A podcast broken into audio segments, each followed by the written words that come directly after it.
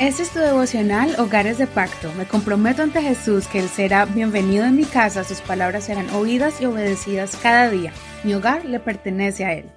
Mayo 14. Una iglesia imperfecta. Primera de Corintios capítulo 1, verso 1. Pablo, llamado a ser apóstol de Cristo Jesús por la voluntad de Dios y el hermano Sóstenes a la iglesia de Dios que está en Corinto, a los santificados en Cristo Jesús y llamados a ser santos, con todos los que en todo lugar invocan el nombre de nuestro Señor Jesucristo, Señor de ellos y nuestro. Gracias a ustedes y paz de parte de Dios nuestro Padre y del Señor Jesucristo. Gracias doy a mi Dios siempre en cuanto a ustedes por la gracia de Dios que les fue concedida en Cristo Jesús porque en todo han sido enriquecidos en Él, en toda palabra y en todo conocimiento. Así el testimonio de Cristo ha sido confirmado entre ustedes, hasta no faltarles ningún don, mientras esperan la manifestación de nuestro Señor Jesucristo. Además, Él los confirmará hasta el fin para que sean irreprensibles en el día de nuestro Señor Jesucristo.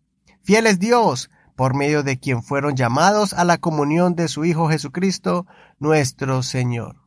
Los exhorto, pues, hermanos, por el nombre de nuestro Señor Jesucristo, a que se pongan de acuerdo y que no haya más disensiones entre ustedes, sino que estén completamente unidos en la misma mente y en el mismo parecer.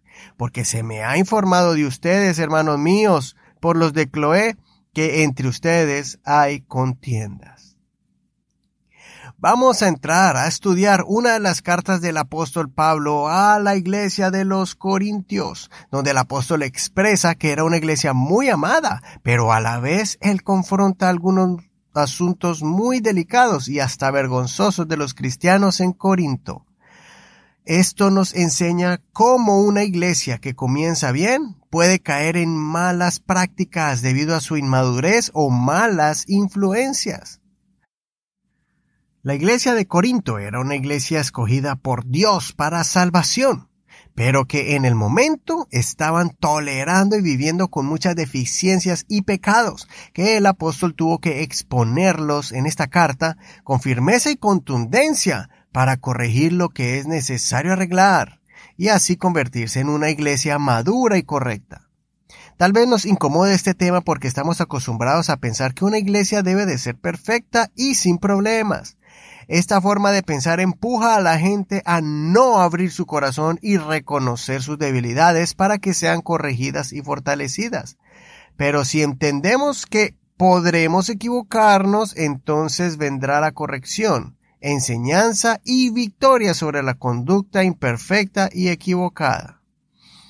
Aunque no sería justo y lo correcto, es común que alguien esté practicando una acción pecaminosa, otros estén pasando por conflictos y malentendidos, otros confundidos como los de Corinto.